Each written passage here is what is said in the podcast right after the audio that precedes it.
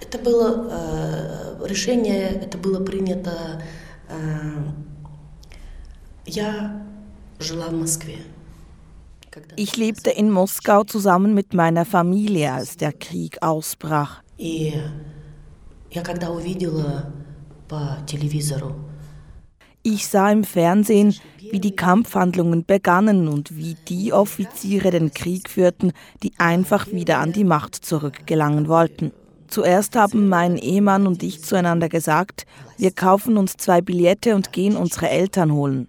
Dann habe ich darauf bestanden, alleine zu gehen, damit wenigstens mein Mann und die Kinder in Sicherheit sind.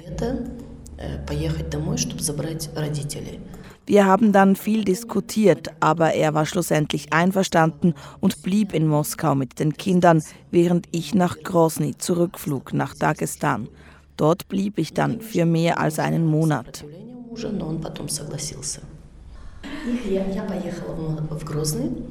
Я полетела в Грозный, в Махачкалу, в Дагестан, а потом приехала автобусом в Грозный. И я там пробыла целый месяц, больше месяца. Was haben Sie da gesehen? Вот это вот соприкосновение äh, с, этой, с этой вот. was ich da vor allem antraf, war diese Desinformation. Die Leute wussten nicht, was passierte. Sie wussten nicht, ob sie bleiben sollten oder die Gegend verlassen sollten. Es gab überhaupt keine Information. Ich rief meinen Sohn an und sagte, ich komme zurück nach Moskau und bringe meine Eltern mit. Doch er antwortete mir, wie willst du denn überhaupt aus Grosny wegkommen? Die russischen Soldaten haben Tschetschenien militärisch abgeriegelt.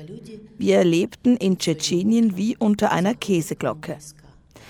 Die definitive Entscheidung, nicht mehr nach Moskau zurückzukehren, habe ich ein bisschen später getroffen und zwar an jenem Tag, als die russischen Streitkräfte begannen, Grozny zu bombardieren. Ich war gewillt, mich bis zum Ende des Krieges gegen die Kampfhandlungen einzusetzen.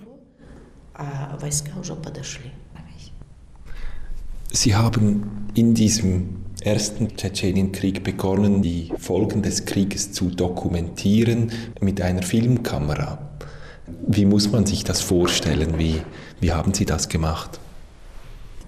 А то, что как я начинала, это было, я совсем очень ясно помню, было 7, 7 апреля 1995 год, была wie ich angefangen habe zu filmen, daran erinnere ich mich noch sehr genau. Das war, als die Armee das Dorf Shamaschki angegriffen hat.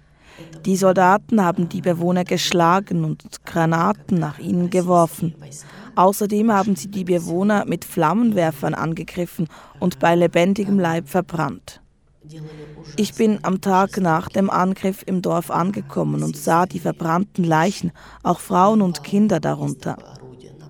Viele der Überlebenden blieben Invalide im Dorf zurück, viele andere sind in Gefangenschaft geraten. Warum musste das passieren? Sie waren friedliche Menschen, die einzig ihre Häuser nicht verlassen wollten. Ich habe mich gefragt, was kann ich dagegen tun? Wie kann ich den Menschen helfen? Ich habe begonnen, meine Beobachtungen in einem Notizblock aufzuschreiben, habe dann aber gemerkt, dass das ja nur meine kleinen Notizen sind und dass mir so vielleicht gar niemand glaubt. Noch in der gleichen Nacht bin ich zu Freunden gegangen, um ihr ihre Kamera und ihren Fotoapparat auszuleihen. Tags darauf habe ich angefangen zu filmen und zu fotografieren. Seither habe ich die Kamera nicht mehr weggelegt.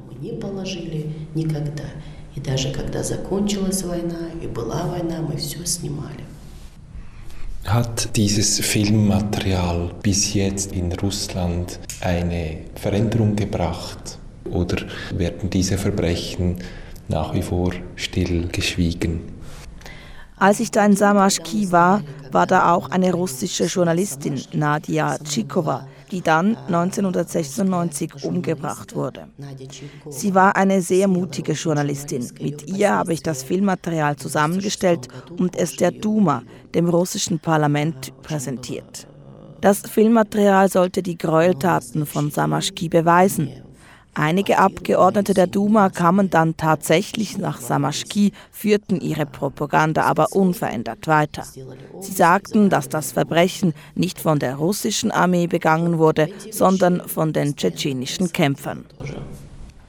Sie sagen, es war ein großes Risiko zu filmen. Hat man Sie nie erwischt dabei?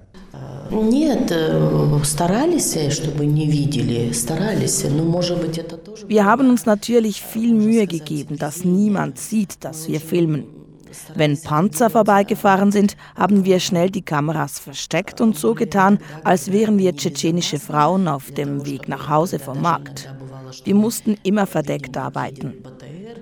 Einmal haben wir eine ganz schreckliche Szene gefilmt an Massengräbern, die ausgehoben und umgegraben wurden. Wir gingen zu den Soldaten hin und fragten sie, ob wir die Leichen anschauen dürften. Wir seien auf der Suche nach Verwandten, die vielleicht im Krieg gestorben sind. Dass wir Journalistinnen sind, haben wir natürlich verschwiegen. Wir haben die Soldaten gefragt, ob wir die Leichen auch filmen dürften, für Freunde und Verwandte, die ebenfalls auf der Suche nach ihren Angehörigen sind. Das haben die Soldaten verstanden.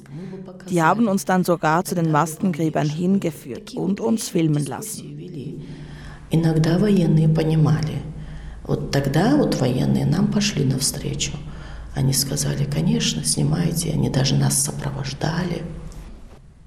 Frau Gaschajewa, Sie arbeiten zurzeit an der Aufbereitung des Archivmaterials äh, dieser Filme nach UNO-Bestimmungen.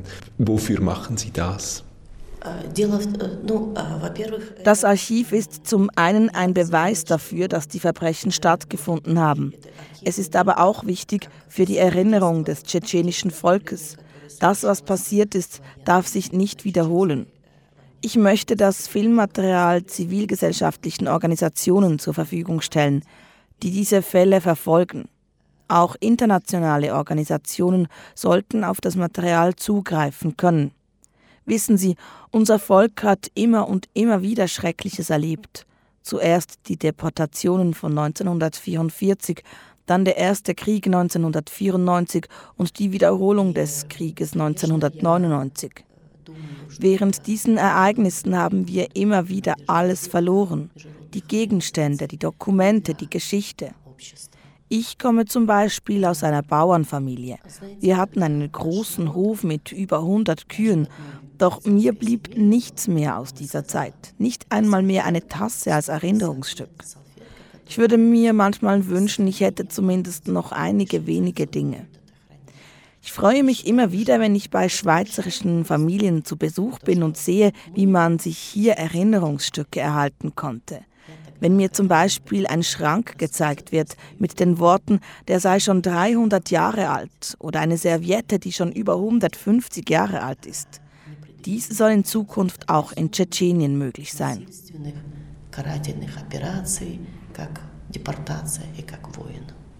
Frau Gaschajewa, Sie haben am letzten Samstag den Ida Somazi-Preis erhalten. Das ist ein Preis für her herausragende Leistungen in der Frauenförderung. Was bedeutet Ihnen persönlich dieser Preis? Это, я бы скажу очень откровенно. Я была, я не ожидала. Я получала и раньше. Ich habe es gar nicht erwartet, diesen Preis zu erhalten. Dieser Preis ist eine große Anerkennung unserer Arbeit. Ich verstehe den Preis aber auch als Verpflichtung, mich weiter zu engagieren. Der Preis bedeutet Hoffnung für all jene, die sich unbeirrt für die Menschenrechte im nördlichen Kaukasus einsetzen, trotz aller Widrigkeiten und Anfeindungen der dortigen Machthaber. Несмотря что на враждебность власть имущих продолжает работать по нарушению прав человека на Северном Кавказе.